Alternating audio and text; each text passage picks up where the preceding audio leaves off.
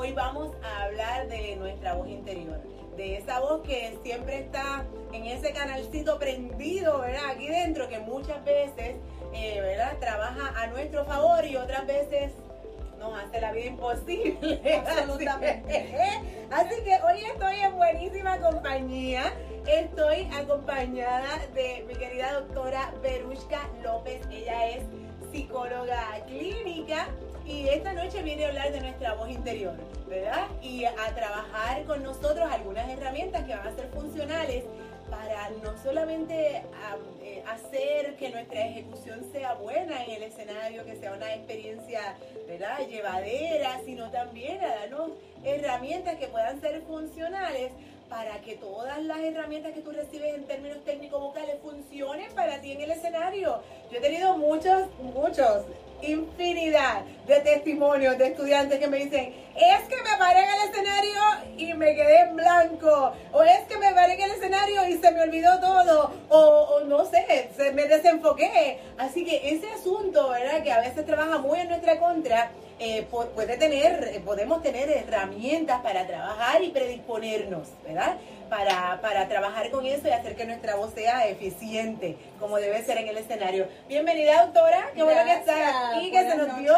Qué bueno. Encantada, encantada de estar aquí por la invitación también. Estábamos hablando, bueno, hemos hablado infinidad, ha sido fascinante los diálogos que hemos tenido previo a este encuentro eh, aquí con ustedes, pero precisamente quiero comenzar Em, compartiendo con ustedes una experiencia que estábamos compartiendo la doctora y yo en, eh, acerca de una entrevista que ella tuvo la oportunidad de ver ayer y me pareció la más de interesante con Miguel Bosé.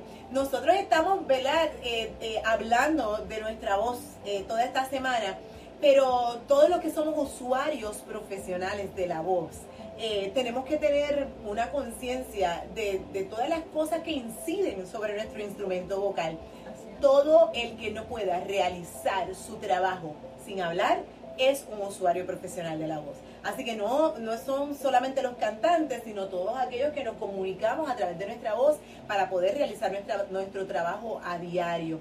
Así que cuéntenos, doctora, eh, anoche. Sí, y eso me incluye a mí. sí. Estaba viendo el live que hicieron el sábado. Sí. Y estabas hablando sobre eso precisamente, de que eh, quién puede ser usuario profesional de la voz.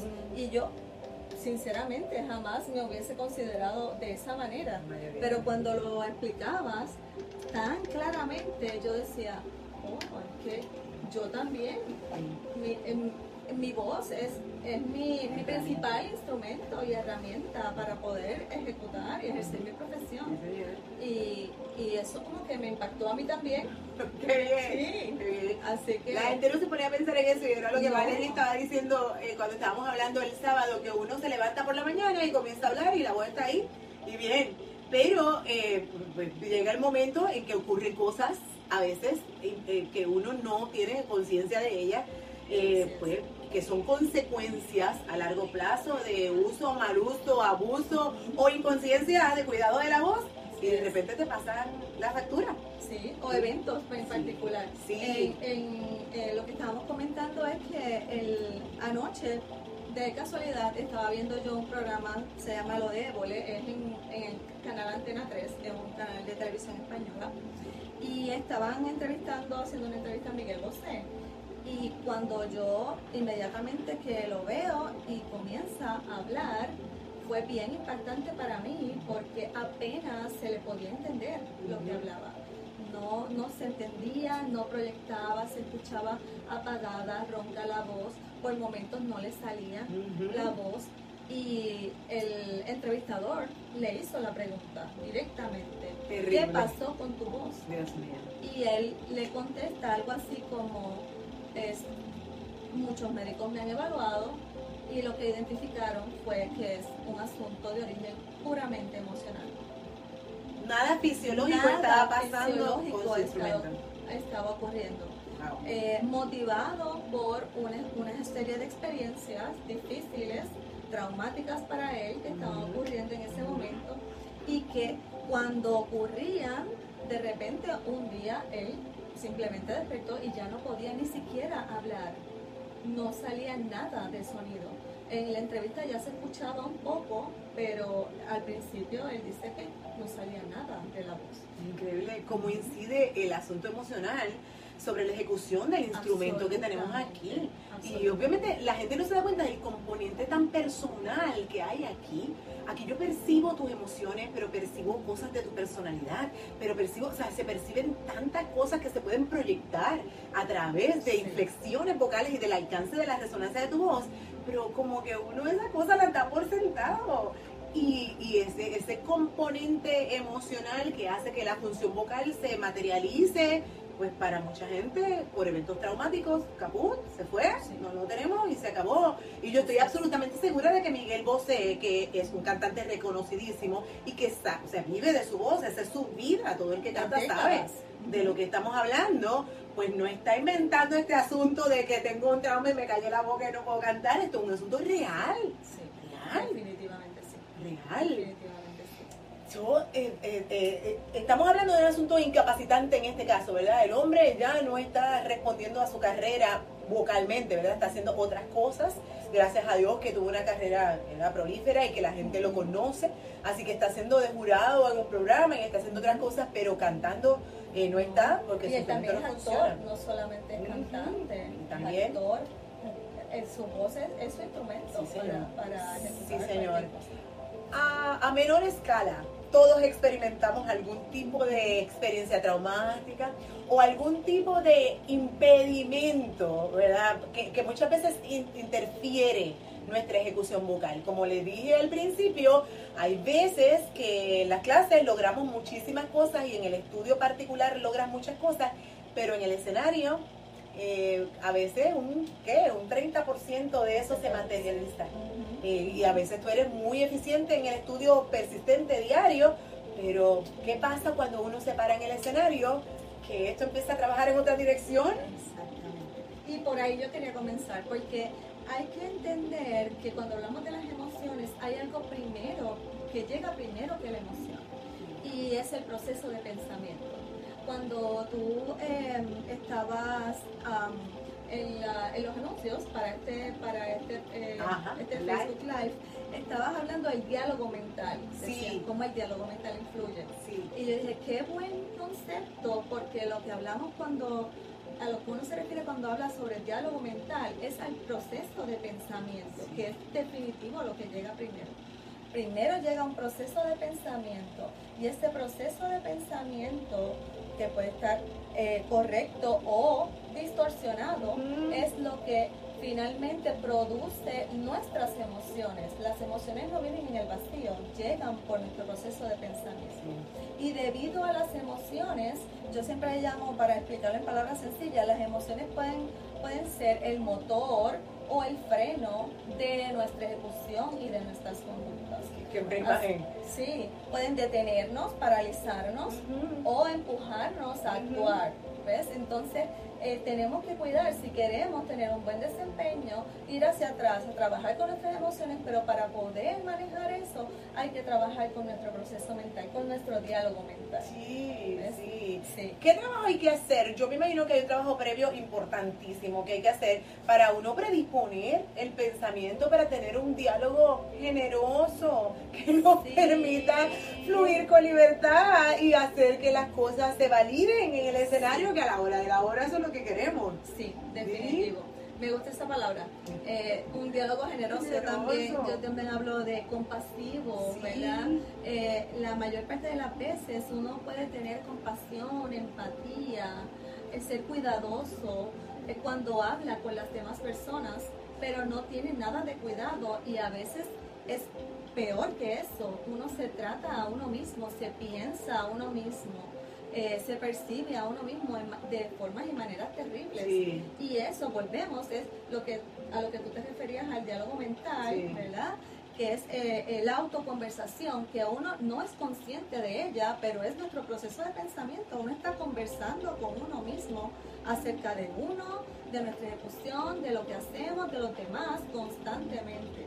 Y eso es lo que conecta con las emociones y a su vez eso es lo que conecta con nuestra ejecución pero también con nuestro cuerpo físico, porque las emociones también eh, nos pueden llevar a, tener ciertas dificultades físicas también. Y la voz también es parte de ahí. es Tener dificultades en cuanto a eh, patrón de sueño, pero también eh, irritabilidad, rigidez muscular, definitivo, deficiencia respiratoria, o sea, que eso es de concentración, atención, problemas de memoria. Sí, todo eso en función de cantar. Es terrible el desenfoque, la, la, la, rigidez de los músculos y la deficiencia respiratoria ya de, plano arruinó la función. Exactamente. De plano ya se arruinó. Estamos hablando de un asunto que a mí me parece, y ahora que lo estoy escuchando, es un asunto que incide sobre nuestra salud emocional en todos los aspectos, ¿verdad? Así que podríamos decir que ese asunto de, ese diálogo generoso o compasivo con nosotros mismos eh, va a incidir en todas las cosas de nuestra vida. Esto es bueno para todo, no solamente para cantar. Pero hay que entonces hacer unos ajustes en tu vida particular. Para que entonces eso se materialice en el escenario. O sea, estamos hablando de, de un asunto bastante profundo. De trabajo profundo con nosotros mismos. Y que comienza, como tú muy bien dices, muchas veces quizás uno piensa, ah, bueno, pues eh, el asunto es, eh, pues ya cuando me paro en el escenario, empezar a trabajar. Y no, el trabajo mayor que se debe hacer es previo. Ese es un trabajo previo. Y no estamos hablando ni siquiera de las horas previas o los días previos. Estamos hablando de un trabajo de meses, semanas, eh, que implica un estilo de vida diferente, un trato hacia uno mismo diferente, hacia el cuerpo de uno también, hacia las eh, habilidades que uno tiene, ¿ves? El destrezas, desarrollar, trabajar, ¿verdad? Porque si uno no trabaja en, en, en los ensayos, no vamos a llegar a ningún lado. Y hasta el trabajo técnico que hay que hacer pero mira, pienso, eh, y, ahora, ¿verdad? Mientras usted habla, yo pienso en el rol de los mentores, de los maestros, de la gente que uno acerca, del círculo que uno tiene alrededor. Eh, porque, porque yo sí recuerdo, y esto, yo, yo, yo, yo recuerdo, uno es férreo en la disciplina que tiene para uno mismo. Porque uno piensa, ¿verdad?, que si uno es rígido con esto y uno es muy disciplinado, uno va a obtener el resultado. Tanto para cantar como para el deporte y para las cosas que requieren disciplina, pues uno se compromete con eso. Y eso eh, eh, eh, enseña a uno quizás a, no darle oportunidad a este diálogo más compasivo con uno mismo. Para no pasarse uno la mano, para uno ser exigente y esas cosas. Y entonces ese balance. Eso este, e, esa es la palabra que estaba pensando. Es, ese es el balance. Definitivamente sí, para carreras, ya sea de, deportes o del arte, profesionales, etcétera, uno debe tener cierta rigurosidad, ¿verdad? Y un compromiso para, para poder uno eh, ejecutar bien, ¿verdad? Y ser un buen profesional. Pero uno también necesita establecer un balance y, y reconocer que la naturaleza humana es imperfecta, ¿verdad? Y que vamos a, a como digo yo, meter mano todo lo más que podamos y vamos a dar lo, mejor de uno, pero reconociendo que hay unas, unas áreas que uno pues no, no ejecuta eh, bien en todas las áreas, ¿verdad? Que uno no todo, no, no todo el tiempo te va a salir bien, ¿ves? Pero si uno se prepara y uno trabaja para eso, pues uno ya tiene bastante camino adelantado. De eso se trata. Yo yo pienso en por dónde empiezo. ¿Qué hago? Eh, eh, obviamente tengo que empezar en el cuarto de ensayo. Tengo que empezar conmigo eh, en particular. ¿Qué hago para yo empezar a implementar esas cosas que van a funcionar luego para mí y en la ejecución? ¿Cómo lo hago? tú mencionabas en, en, otros, en otras intervenciones la parte de cuidado físico es bien importante, desde hidratarnos hasta la alimentación, hasta cuidar la salud, condiciones de salud que uno pueda tener, etcétera. Pero cuando hablamos, por ejemplo, de la práctica, hay distintos ejercicios que nos pueden ayudar en ese trabajo previo a sentirnos cómodos y tranquilos y ejecutar mejor. Por ejemplo, eh, eh, en los ensayos se trabaja, ¿verdad? Y se hacen los ajustes y se practica y todo lo demás. Pero hay otra forma también donde uno puede practicar sin necesariamente estar en un ensayo.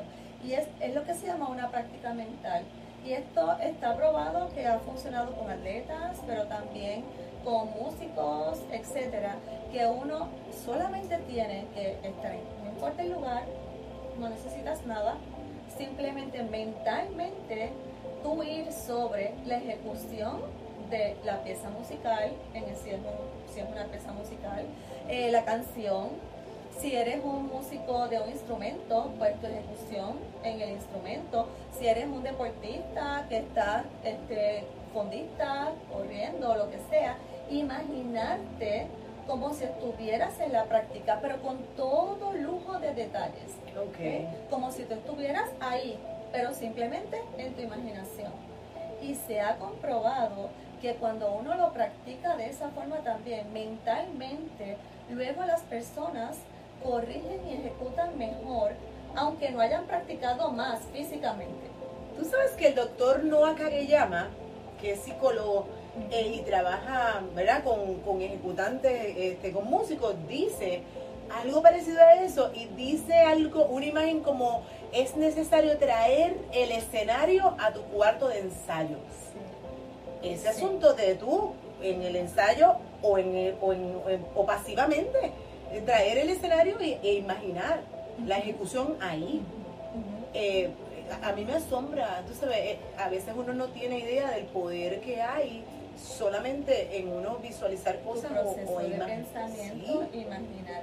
Sí, sí, como te digo, por ejemplo, ha funcionado con boxeadores, con atletas, no, estás sentado, no estás en el, en, el, en el gimnasio ni nada, ni tienes tu instrumento ni siquiera en las manos, pero estás imaginando esa ejecución con todo lujo de detalle, pasando por cada una de las piezas, pasando por cada una de las tesituras, es que ustedes le llaman algunas partes, de los registros, los registros, etcétera, con cada lujo de detalle, que luego en las áreas que a lo mejor tú tienes dificultad, cuando lo practicaste mentalmente, cuando lo ejecutas, mejora. Mira, yo tengo un estudiante que se llama Mercedes, yo no sé si está por aquí, debe estar por aquí Mercedes tiene eh, un trabajo bastante demandante y físicamente se ha sentido bastante cansada en esta de la pandemia porque trabaja en una oficina médica. Y ella ha llegado a tener unas clases extraordinarias cada sábado y le, digo, Mercedes, ¿estudiaste esta semana? Me dijo, me todos los sábados me dice, mentalmente, no he emitido una nota, yo espero a verte a ti, pero estoy en mi mente trabajando las herramientas y pensando en las cosas es increíble la pues ejecución de ella en cada pues clase. Sí, es cierto. Se, ha, se han hecho muchos estudios sobre el tema y sí es cierto. en, términos, en términos de ejecución voy a ser más eficiente, pero en términos de adoctrinarme para, para comenzar a pensar bonito de mí misma, para comenzar a tratarme con amor y, a reordenar mi tratamiento mental. Eh, eh, eso en esa misma ejecución lo hago o hay alguna otra cosa que yo pueda hacer durante mi práctica diaria que haga que yo por disciplina también me trate con cariñito y sea generosa eh, conmigo misma. de para disciplina y consistencia. Tienes razón. Ah, definitivo esto no es un asunto que se trabaja, como estábamos hablando de semanas antes, ni nada. Esto es un asunto de vida, de, vida. de estilo de vida. Una de las cosas que yo recomiendo mucho a las personas, y se lo digo, es aprender a aceptar cumplidos. Empezar por esto, que es algo tan sencillo, ¿verdad? Que tantas veces a uno le pueden decir de repente algo que es agradable o bonito, y la mayoría de las veces uno lo rebota, como digo yo, no lo acepta, eh, diciendo otras cosas que son absolutamente terribles en la mayoría de los casos. Estás flaca, no, engordé esta semana, comí un montón. Estás linda, no, hoy estoy despeinada. Qué, qué, bonito tu cabello, pero no te fijaste en la raíz. Ay, no viste, mira cómo te vas a Todavía no he ido al Qué linda te queda esta camisa, el roto que tiene aquí. Ay, me la prestó mi hermana. mía. Me la prestó mi hermana. Yo he escuchado de todo. Eh, este, uf, esto es de segunda mano. Ah, de, de, Army. Salvation Army. Y yo, no pregunté eso. Solamente dije que estaba bonita. ¿Verdad? Mira, Entonces, pienso que eso es una respuesta va a encontrar, los chicos que están aquí pueden probablemente dar fe de eso. A veces uno, ¿me entiende? Que esto es una manera de lidiar con el ego. Porque esta carrera de cantar o de tú, de eh, desempeñarte frente al público implica que tú estés balanceando todo el tiempo ese asunto del ego y la cosa, no sé qué. Y muchos cantantes asumen ese asunto como un manejo humilde. Sí. Bueno, no, no es para que uno responda. Por supuesto, Claro que yo yo, no sabía. Ahora que lo dicen, me veo fabulosa. yo nací bello, tengo el mundo gano. Yo nací bello. Ya tengo el 90% del mundo Ay, gano. que los demás trabajen, yo no. Sí, no. No estamos hablando de eso tampoco, pero uno como dice, pues, tirarse para mondongo, no, tampoco así, ¿verdad? Y, y, y es, es que es un asunto no solo de los artistas, Sí. es en general. Para, para la mayoría de las personas es mucho más fácil responder a un ataque, a algo que te digan negativo. Uno tiene una respuesta más Sí. fácil y rápida que cuando te dicen un cumplido. Sí. Uno no sabe qué hacer. Sí. Vieja, Mala, fea, me la prestaron. gorda. Lo primero que encontré en la casa. Me aprieta aquí. No me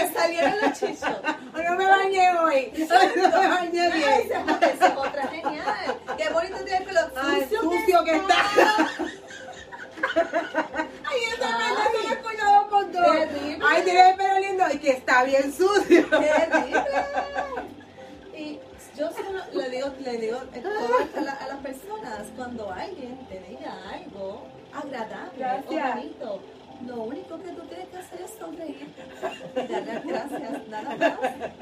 No hay que hacer nada más. Sonreír y dar las gracias. Eso es suficiente para tú quedarte con esa información. ¿Ves? Tú te quedas con esa información agradable de ti. No tienes ni siquiera que creértela, hay personas que me dicen, ay, si me están mintiendo. Ay, yo pienso que están adulando. ¿Qué importa? Ni siquiera tienes que creértela en este momento. Solo aceptarla.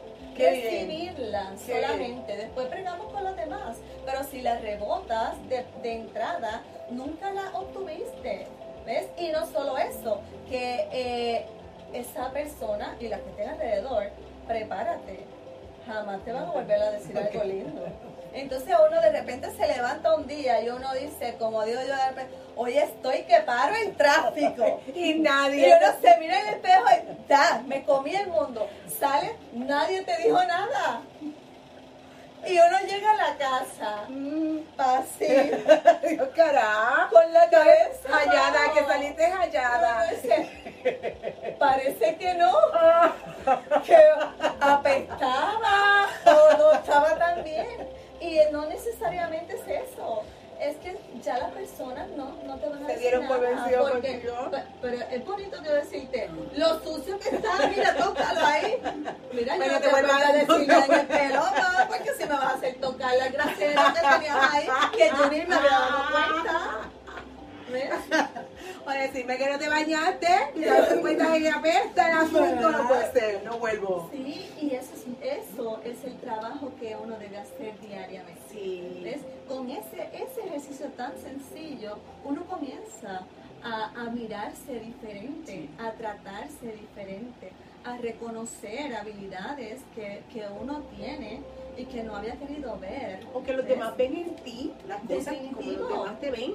Sí, Y lo que sí. tú proyectas, ¿verdad? Que es tan importante recibirlo del insumo de los demás, Claro, aceptarlo. claro. Eso, eso, ¿verdad? Eh, eh, tiene mucho que ver también, o sea, eh, podemos también hablar en esa dirección de lo que pasa, que cuando uno recibe el aplauso en el escenario, hay veces que uno hace una ejecución que uno entiende que es pobre, eh, o que uno se está juzgando ¿verdad? como pobre. Yo he tenido estudiantes que, que la gente los aplaude y ellos llegan, pero como si hubiese- estuvieran mentándole la madre. O sea, ellos ni siquiera reciben el aplauso, el, el, el cumplido, es como yo estaba desafinada, o yo, ese agudo no me salió, o se me rajó la voz, chiqui chiqui chin, y entonces, eh, tú sabes, les, les es imposible recibir el aplauso de la gente que fue a verte, Sí, sabes, y te agradece. De hecho, se han hecho estudios sobre ese tema. Eh, por ejemplo, de que tú cuando ejecutas, ¿verdad? Mides tu propia ejecución, ¿verdad? Tú te autoevalúas y las otras personas que estaban mirándote, incluyendo personas expertas en el tema, te evalúan. Y los resultados todos apuntan a que la peor evaluación, adivina de quién vino. Hasta los expertos te valoran mejor. El público ni se diga. Mm. Y uno pensó que, que le embarró. ¿Ves? Entonces, eso, de eso se trata. ¿Pero por qué? Porque es que no, no desarrollamos eso de uno, cuando te lo dijeron, de repente ya yo tengo en la mente que fue terrible y cuando viene alguien y me dice eso, yo lo descarté. No. Eso es una gran herramienta y me parece que estas cositas del diario, de empezar uno a recibir los cumplidos y empezar uno a, es un buen principio para empezar a hablarse con amor y para tener ese diálogo interno un poquito más favorable para nosotros cuando lo necesitamos. Absolutamente. Ya, las áreas de, para, de oportunidad para desarrollar, todas las tenemos bien claras. Esas son las que más claras uno tiene. Esas están claras. Pero las que uno es fuerte, las que son agradables para, la, para los demás, las que uno sabe hacer bien, tú le preguntas a las personas y le da trabajo identificarlas. ¿Por qué ocurre eso? Porque no, no nos enseñan. Eh, vamos, desde que, desde que nos vamos desarrollando, usualmente esta cultura lo que va señalando son los fallos. Sí. O sea, desde chiquito tú, eh, el nene hace algo, no. Bájate pues si no me puedo trepar ahí, entonces ¿qué hago? Pues dime qué hacer. No me digas que hice mal. El refuerzo es, exacto, debe ser lo que debes hacer, no lo que no debes hacer. Exacto. Y cuando lo hacen bien, ni se enteró. Uno en los exámenes sigue los, usualmente lo que marcan son las la malas, la mala. Sí. Eh, en los trabajos ni te cuento. Cuando te llaman ya uno sabe o me van a despedir o me van a coger por el cuello. Muy pocas veces hay esa dinámica de nos vamos a reunir para señalar que hicimos un trabajo bien, para decir que alguien hizo una buena evaluación, etcétera. Todo el tiempo estamos señalando lo negativo, ¿ves? Y las pocas veces que nos dicen algo bueno, pues uno dice, tengo el pelo sucio, tócalo, no me lave el pelo. No me pasé la plancha. Es que no nos enseñaron, no nos enseñaron. Es aprender, exacto, desaprender y aprender. Yo quiero saludar a buenos amigos que están aquí, Joseph Dávila, saludos vecino, gracias por conectarte. Eduardo Valdés, el profesor Eduardo Valdés del Metropolitano Opera House está aquí con nosotros. Saludos, maestro. Está aquí Eunice Malave, que es mi hermana. Eh, ella es trabajadora social, está en los Estados Unidos. Charlene, la profesora Charlene Andújar está aquí. Romulo Otero, mi estudiante Carmen Oquendo. Eh, los maestros somos así, pero soy la mejor maestra de ciencias ambientales, dicen mis estudiantes. y la maestra que canta lindo. ¡Qué linda! Eh, no me queda claro el nombre de la doctora, es la doctora Verushka López. María González, saludos, estás aquí conectada, así que un abrazo a todos los que se vienen conectando. Eh, queremos seguir hablando de, los asuntos durante la ejecución y queremos también llegar al asunto post ejecución.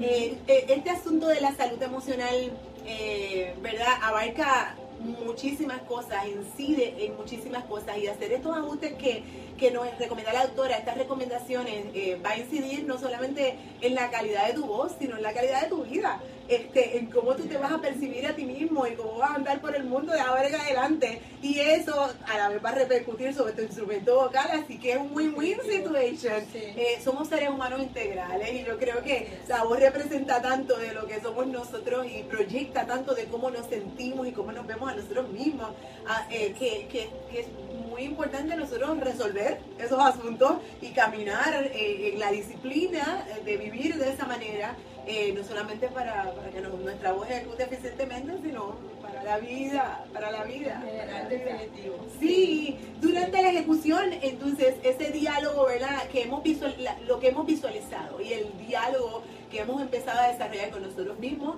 va a estar trabajando con nosotros. ¿Hay alguna otra cosa que nos ayude a enfocarnos en, en lo que necesitamos enfocarnos a la hora de la ejecución? Eh, sí, sí. Eh, por ejemplo, hay otro ejercicio muy bueno que lo, habíamos conversado en estos días, de eh, sentarse previo, volvemos, es un trabajo previo, previo a la, a la audición, previo al evento que sea, y uno imaginarse teniendo éxito en ese momento. Pero no es solo imaginar ese éxito, sino con todos los detalles, volvemos también, esto es bien importante, pero además de eso, luego uno sentarse y escribir, hacer una lista de las razones por las cuales yo entiendo que yo pude obtener ese éxito en futuro, ¿verdad? ¿Por qué fue que yo tuve ese éxito? Porque hice esto, porque hice esto, porque hice esto, porque hice esto. Y eso nos va a ayudar grandemente en varias áreas. Número uno, eh, hace una gran diferencia en cómo uno ejecuta y está comprobado.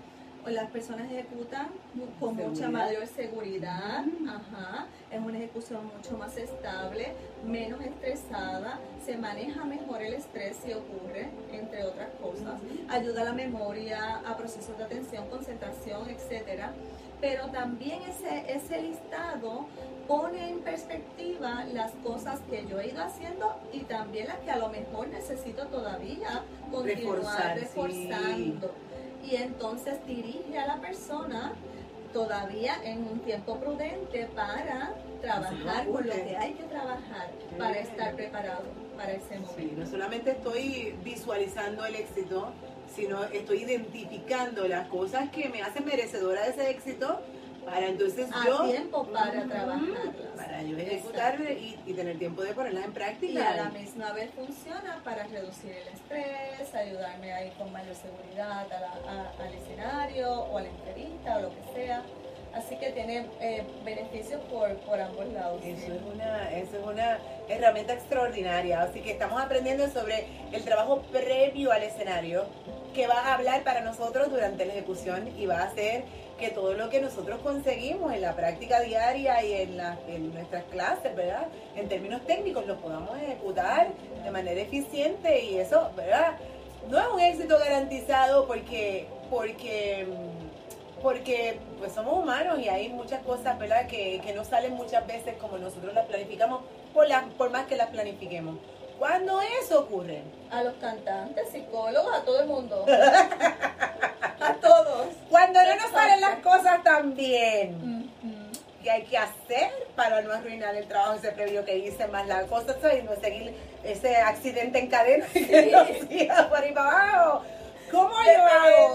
Sí. Bueno, yo, qué sé, yo visualicé las cosas que quería visualizar, em, estudié, pero mira, Plácido Domingo tiene un videito por ahí corriendo en las redes sociales, en, YouTube de una, de, estaba en un canal de televisión, eso le enseñó la doctora, en un canal de televisión en, ensayo, en un ensayo general, con orquesta, con vestuario y todo, y él está haciendo su ejecución en vivo ahí para las cámaras y, hace, y el, instrumento se, se, se rajó se rajó y cancelaron esa función próxima para después, ¿verdad? Eh, eh, ir, creo que la próxima semana, pero eh, le hicieron una entrevista que me pareció súper interesante porque él dijo, pues somos humanos, ese instrumento está aquí, a veces pues nos traiciona y Plácido es, Plácido, ¿verdad? Así que hasta Plácido ha tenido sus malos días. ¿Cómo hacemos con eso cuando hacemos todo lo que hay que hacer y las cosas no nos salieron bien para nosotros no irnos por el barranco? ¿Qué hay que hacer? ¿Qué hay que hacer? Sí, ¿qué hay que hacer? Muy bien. Hay un ejercicio muy, este, es bien sencillo pero muy poderoso. Eh, que se puede utilizar eh, en su variación justo antes de pararse en el escenario o empezar una entrevista, pero también si, si uno lo necesita durante la ejecución. Y consta de tres palabras, para, respira, enfoca. Ok. De repente uno siente que está saliendo algo mal, para, respira, enfoca.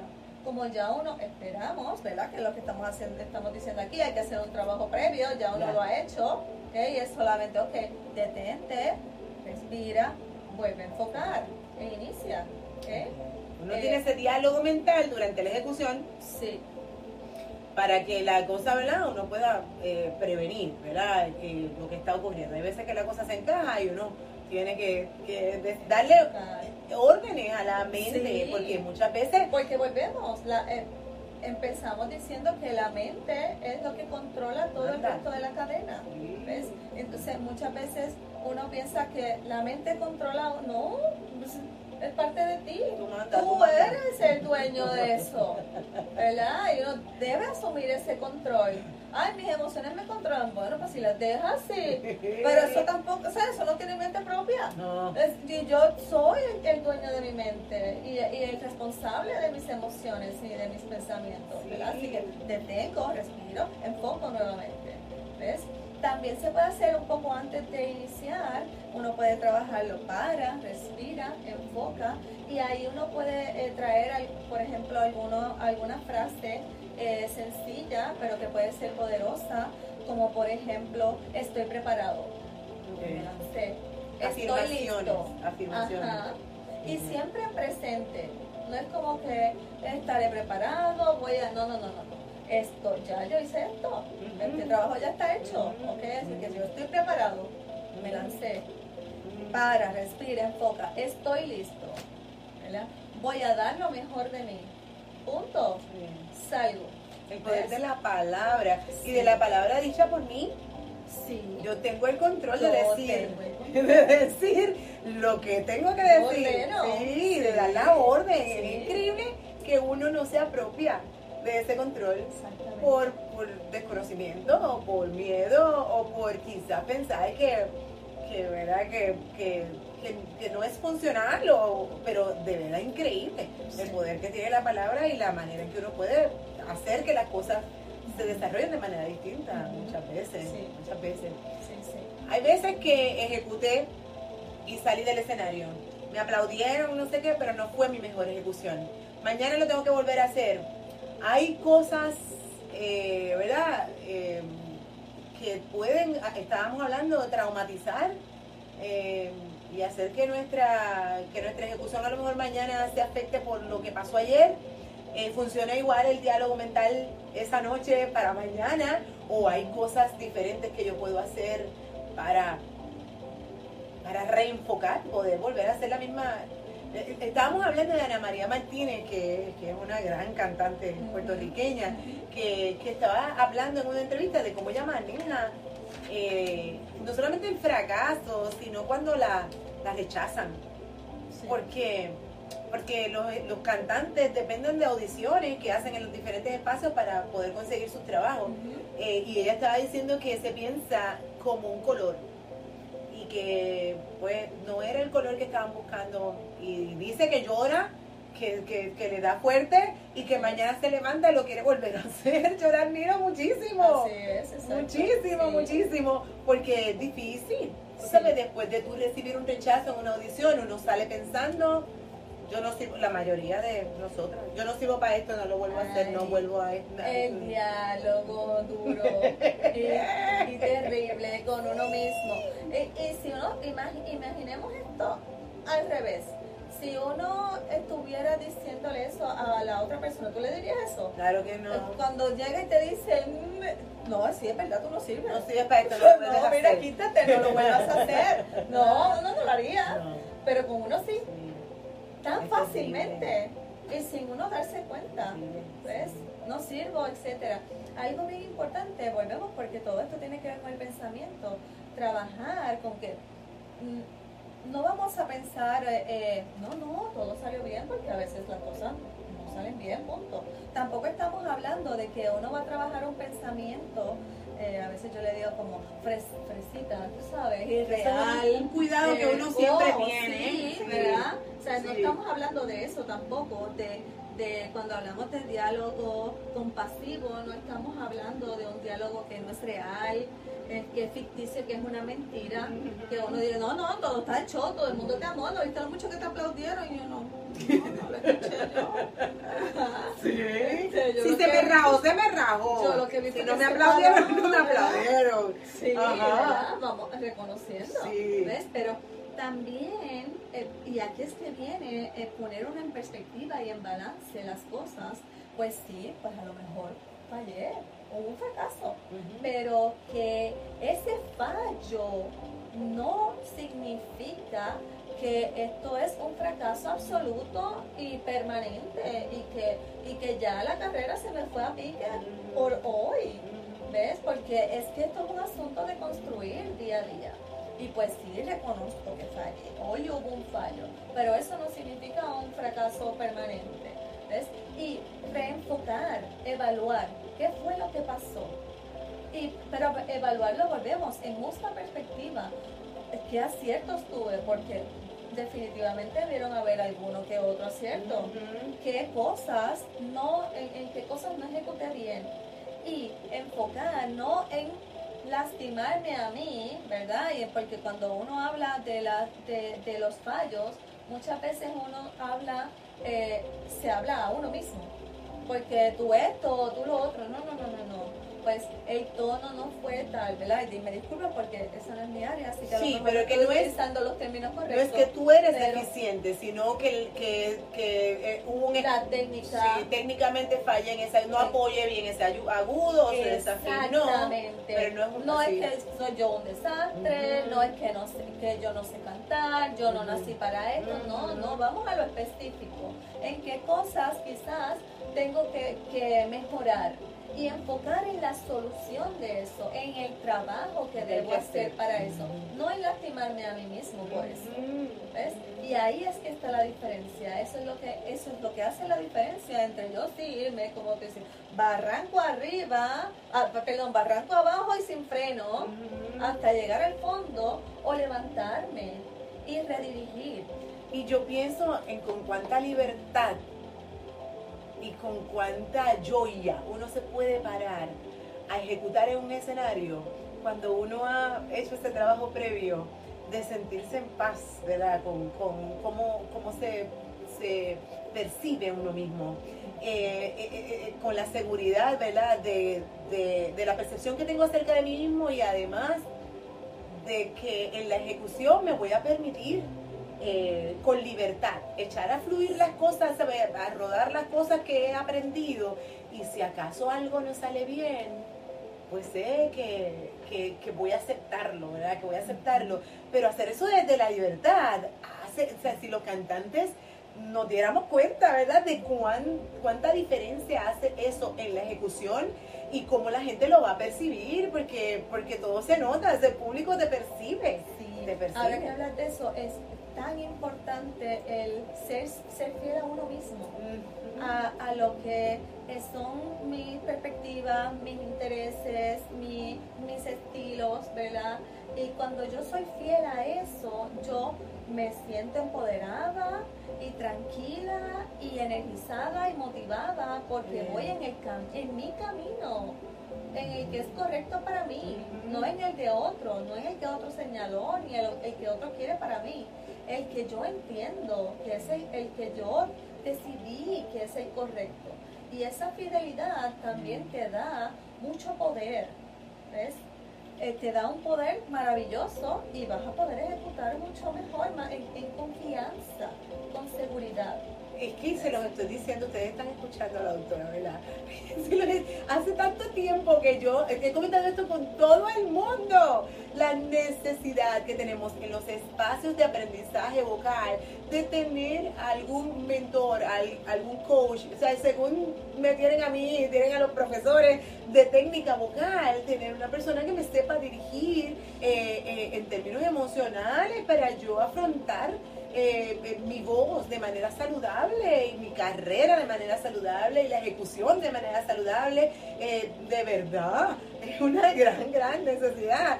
está por aquí la profesora Zulimar López, que es la profesora de técnica vocal de la Universidad de Puerto Rico. Te saludo, Zulimar, un abrazo.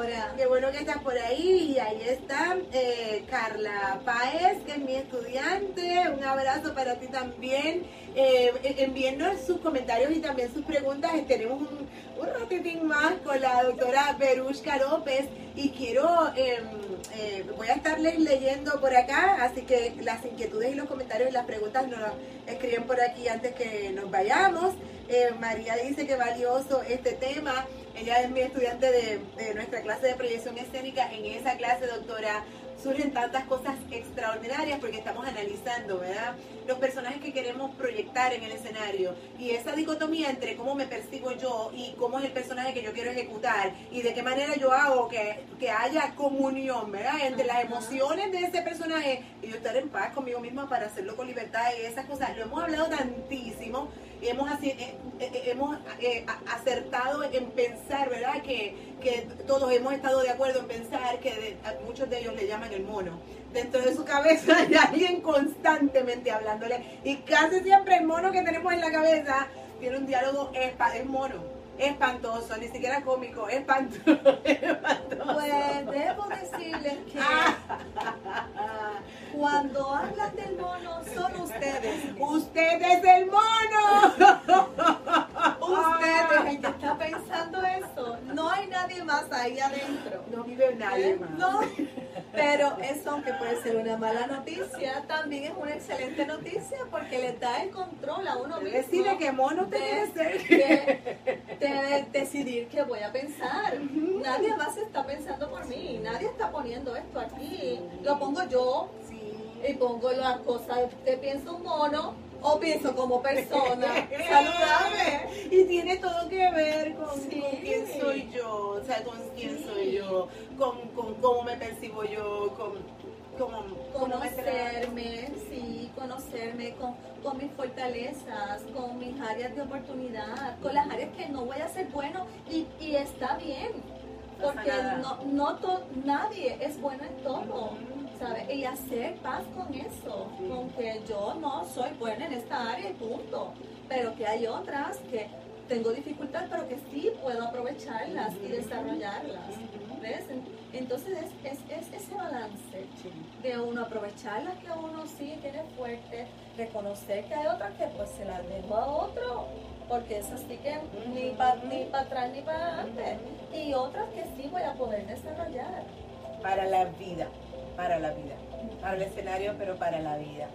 Cuando tenemos éxito, eh, el manejar ese asunto, eh, quiero hablar de eso y también de, cuando se apagan las luces. Habíamos eh, hablado sobre el, el, shot de adrenalina tan grande que nos significa a nosotros el escenario, una presentación pública de cualquier tipo, y luego que las luces se apagan, que, que, que el asunto baja, sea que tengamos éxito o no hay un bajón de adrenalina importantísimo que a mucha gente le deprime. Sí. Big time. Sí.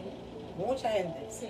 Experimenta eso. Porque es que es un asunto de, de balance hormonal. De repente se treparon y de repente ¡pac!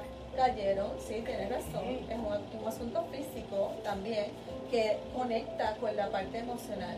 Hablabas primero de, de los éxitos. Pues mira, es la misma fórmula que el fracaso el, si un fallo no implica un fracaso absoluto, que yo haya tenido éxito hoy no implica que lo voy a tener por siempre tampoco. Es, implica que es una gran responsabilidad que no es permanente y que debo trabajarla, continuar trabajando en mí. Esto no, ¿sabes? Una vez ya me salió bien, no es que siga saliéndome bien. Tengo que continuar trabajándolo y con mayor responsabilidad.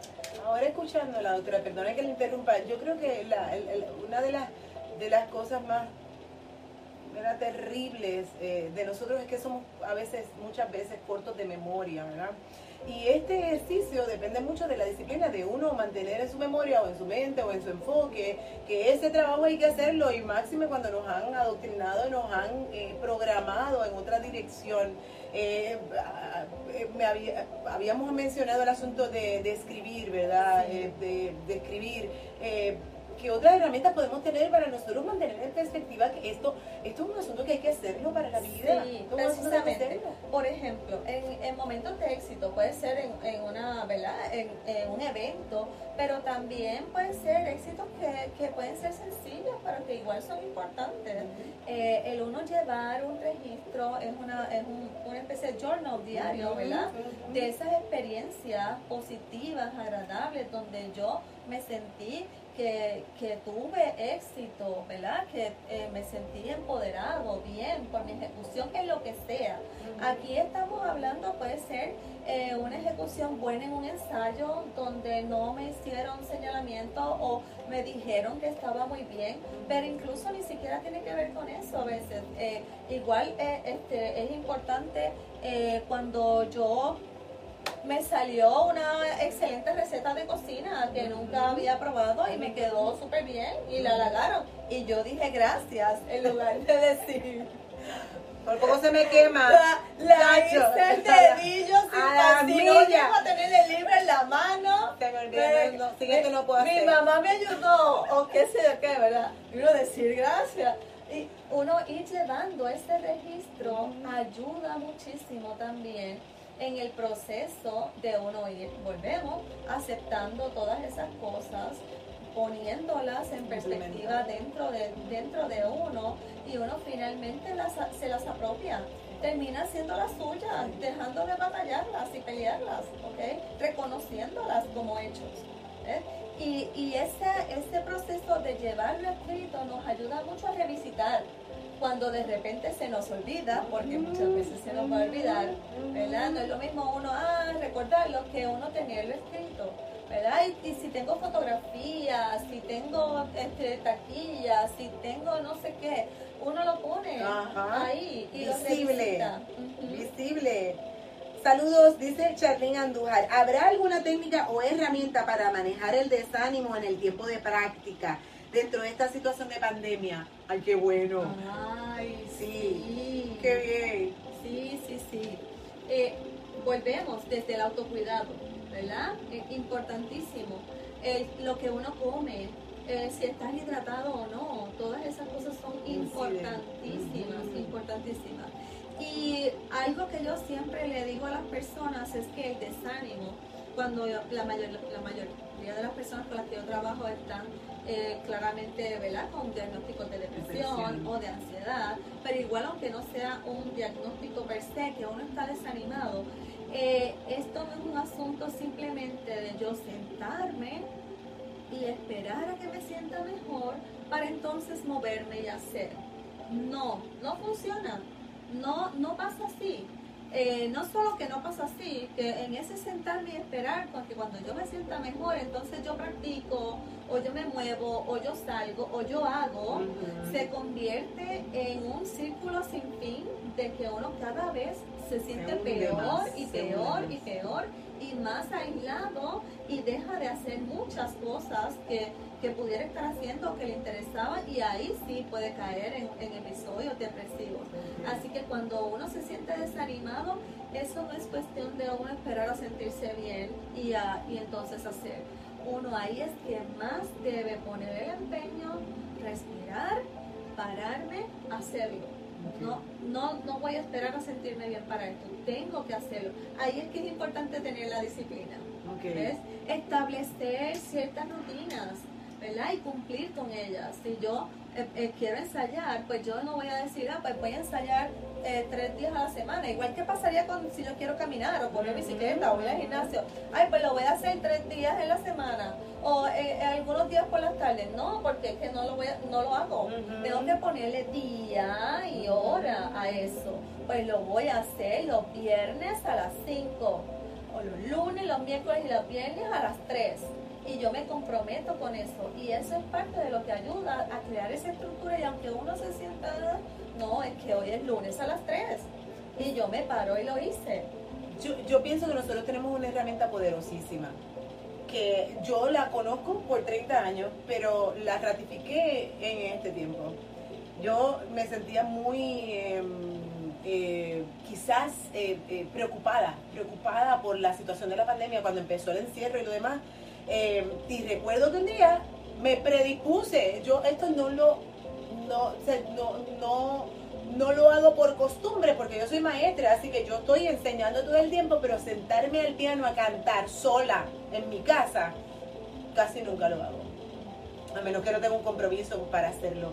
Y recuerdo que durante este encierro estaba triste, estaba preocupada, estaba y la, la- el asunto de cantar, yo, esto está estudiado, libera eh, hormonalmente unas cosas que Sí. hace que yo no tenía ganas de cantar, yo estaba muy triste, no tenía ganas de cantar, me obligué.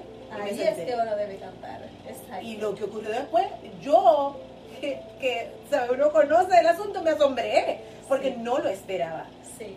La manera en que me sentí Sí. luego de obligarme a hacerlo. Sí, y, y cuando hablamos, por ejemplo, en este asunto de la pandemia, tan importante establecer, como decía yo, las rutinas, pero con todo lo que viene. Eh, ahora ha- hablando de, de las clases, pero las clases de los niños y de, en general, hasta, hasta los trabajos que están haciéndose desde la casa. ¿Cuánta gente, niños que se, que se levantan y con la pijama cogen las clases y a- absolutamente segura de que no se lavaron los dientes ni desayunaron? Entonces Tal uno cual. dice, pero cuando tú ibas a la escuela ibas con la No, boca sucia señor, sin desayunar sí. y en pijama, Sí, no. ¿verdad? Entonces uno te- tener esa rutina de, pues me voy a levantar, voy a hacer mi cama, me voy a vestir, no tengo que vestirme como si vaya a salir, pero me voy a cambiar la pijama, me voy a poner, me voy a dar un bañito, ¿ves? Me voy a peinar, por Sí, Dios sí, sí, santo. sí.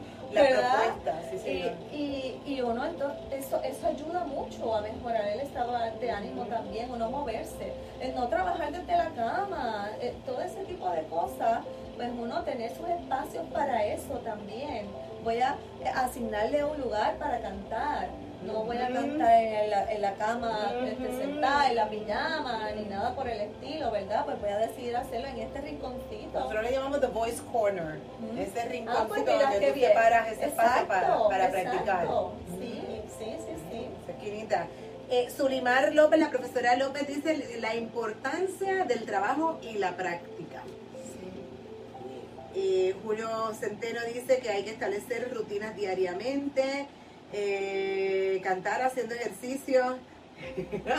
Tú cantas haciendo ejercicio, súper, eso está chévere para la, para la capacidad cardiovascular. Estaba pensando yo. No sé Eh, mucho una de eso, pero maravilla, pensé una que maravilla. sí. Doctora, ¿algunas, algunas recomendaciones finales que nos quiera hacer? Ya estamos ya al filo, ¿verdad? De terminar. Eh, escribanos sus preguntas por aquí. La- los que tengan preguntas, escribanos. Estamos- ya a puntito de terminar, pero sí queremos tener algunas anotaciones finales que quiera darnos acerca de las cosas que hemos hablado.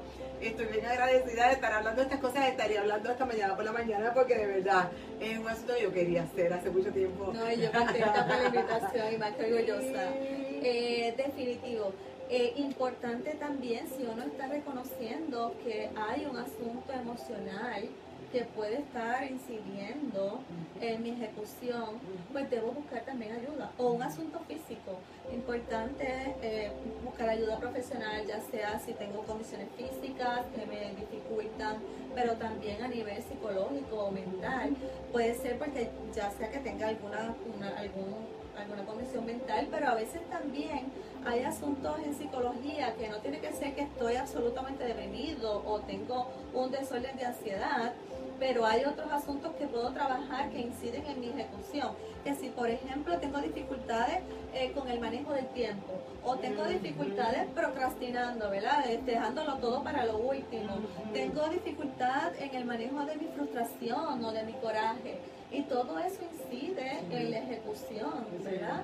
Así que si necesito ayuda en alguna de esas áreas, eh, en enfocar, etcétera, ¿verdad? Pues eh, buscar, buscar ayuda. También hay otras herramientas que eh, pueden ayudar desde el yoga, la meditación, este, la- hasta la, la acupuntura, aromaterapia, hay distintas otras cosas. Hay, por ejemplo, con, con- consultando ¿verdad? A, a profesionales médicos, pero pueden haber suplementos vitamínicos que uno que puedan ayudar a mejorar el nivel de energía, atención, concentración, si las personas tienen alguna dificultad, entre otras cosas.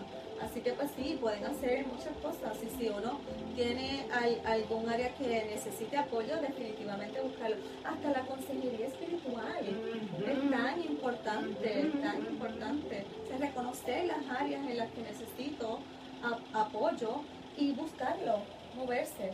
Sí, yo creo que eso es, es- es un trabajo integral que incluye el asunto técnico vocal, el asunto, ¿verdad? De, de ayuda técnica y de ayuda clínica, en el caso, ¿verdad? Eh, ayuda emocional, espiritual y todas las áreas que inciden sobre nuestra, nuestra ejecución en general. Y eso para la vida, como les digo, no solamente para nuestra voz, que eso va a hacer que nuestra ejecución sea, ¿verdad? Libre y, que podamos poner en práctica las cosas en el escenario como, como deben ser, pero también eh, para fluir en libertad, eh, porque no hay nada mejor que cantar desde la libertad. Eh, uno lo puede percibir, cuando uno está en el público, uno puede percibir a cantantes cantando desde la, eh, ¿verdad? Desde represión o cantando desde la libertad, cantando desde el nervio, no hay cosa peor que uno ir a un escenario, digo, a un concierto y ver un, un, cantante que está nervioso o que está incómodo por algo, así que el público no disfruta de esa ejecución. No, y mucho menos el cantante. El cantante sufre, sufre, sufre. Así que aquí está... Eh, algunas recomendaciones. Eh, espera, hacia atrás para que no se me pase. José Suárez pregunta, motivar la mente, digo, dice, motivar la mente y superar el desánimo. Eh, dice Valerie, ¿alguna recomendación para el sentimiento de vergüenza o el pacho al exponerse en público? Hay gente que se avergüenza de, de exponerse, hay gente que tiene timidez quizás, ¿verdad? Pacho, de exponerse, cosas que le podamos recomendar a esas personas. Hay que evaluar precisamente si esto estamos hablando de e, en qué nivel de intensidad, ¿verdad? Si estamos hablando de que es algo que definitivamente te paraliza y no te deja ejecutar, ya estamos hablando de algo mucho más que un, un pacho o una, una vergüenza. Mucho no es el adolescente. Exacto. Y lo otro es empezar a hacer ejercicios, nosotros en psicología le llamamos aproximaciones sucesivas poco a poco uno ir haciendo ejercicios desde los más simples hasta los más complejos, acercándose a eso.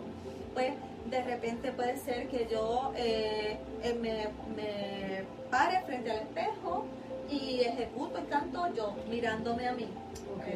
Luego puedo ejecutar y ahí voy corrigiendo, desde postura hasta las distintas cosas, ¿verdad? Que haya que corregir. Pero luego puedo pararme al frente de alguien que yo tenga mucha confianza.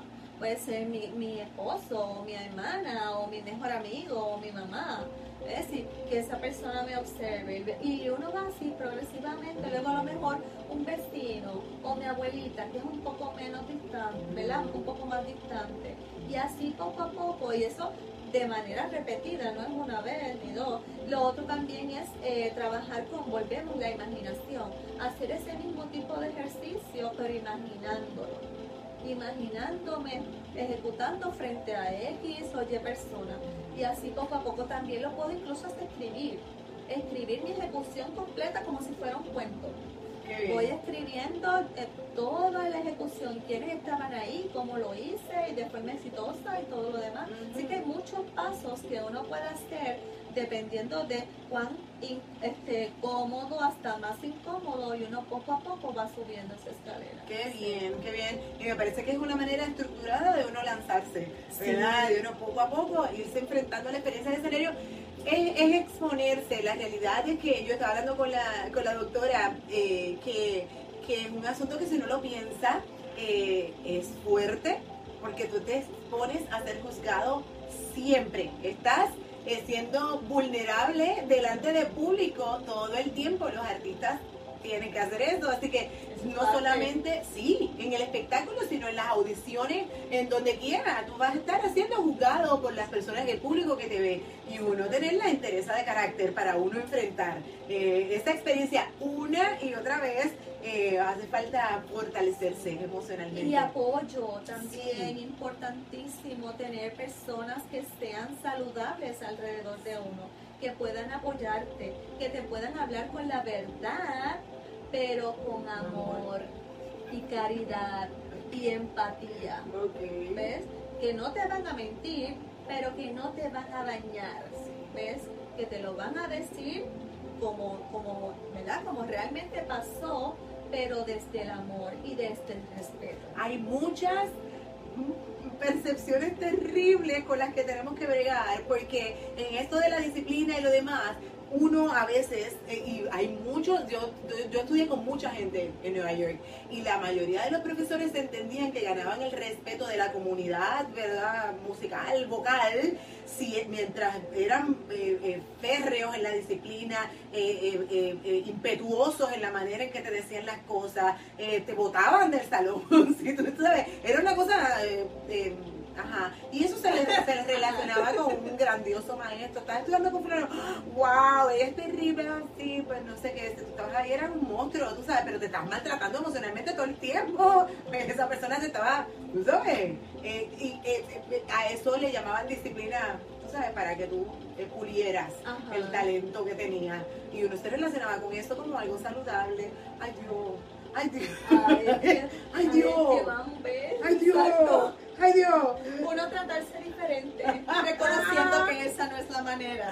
Saludos José Suárez, un abrazo, qué bueno que estás por ahí. Él dice que buen programa, la ayuda a la salud emocional es primordial en esta crisis en que vivimos, es verdad. Entonces, aquí está, no sé quién es este, uh, ¿Habrá alguna técnica herramienta? Sí, sí, sí, sí. Uh, Charlene, el, Tiri, Carlos Tirado te dice que la mejor, el, el, Charlene era el que estaba preguntando en esta pandemia para lidiar con el desánimo.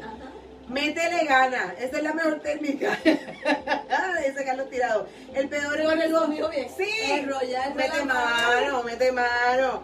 El peor enemigo es uno mismo a veces, dice Julio Centeno. José Suárez dice: el miedo escénico, la inseguridad del ser humano que solo se supera con la experiencia. Eso es verdad. Hacerlo una y otra vez y quererlo hacer una y otra vez y darse la oportunidad una y otra vez con amor, con amor, con compasión contigo mismo. Sí. Qué bueno, qué buen diálogo y qué contenta estoy de hacer esto. Qué, chévere. Qué chévere que pudimos eh, dialogar este ratito, que no será el último ratito que tengamos ¿verdad? Porque quiero eh, que tengamos algunas, algunas otras sesioncitas para hablar de algunas otras cosas que se nos han quedado en el tintero, pero hoy hay toque de queda y hay que irse tempranito a recogerse. Sí, que no vaya a ser que tengamos que ir a fiar a nadie a ningún lugar esta noche. Así que bien agradecidos de que nos hayan acompañado y de que nos hayan eh, ¿verdad? enviado eh, sus saludos y sus preguntas y comunicarnos por aquí y estar en contacto que tanto me encanta, especialmente en este tiempo. Les siento bien de cerca y les agradezco por esta semana en que han estado junto con nosotros celebrando este instrumento maravilloso que Dios nos ha dado, nuestro instrumento de comunicación que, ¿verdad? que nos fue otorgado con un propósito y un proyecto y siempre está ligado a ese asunto de nuestro proyecto de vida. Tenemos algo que decir con nuestra voz. Eh, es bueno que nos preparemos para ello y que y alcancemos a muchos con nuestras voces y de esa manera nos alcanzamos a nosotros mismos. Así que esta semana vamos a seguir celebrando, ¿no? Celebrando nuestro instrumento. Agradecidos, doctora. Igual, a reconocerse y celebrarse. Sí, sí. Doctora, ¿dónde nos podemos comunicar con usted? Eh, denle el, el, teléfono de la oficina. Sí, sí. El, contacto. Eh, sí. Eh, con 787-395-7068. Ahí nos puede, eh, podemos conseguir a la doctora Berushka López y eh, eh, comenzar el trayecto hacia ajustar aquellas cositas que tenemos que ajustar para que nuestra ejecución sea buena, buena. Un paso a la vez. Sí, y que podamos, ¿verdad? Decir todo lo que tenemos que decir con nuestras voces. Así que un abrazo bien, bien fuerte. Cuiden sus voces. Gracias por estar con nosotros. Hasta la próxima. Buenas noches.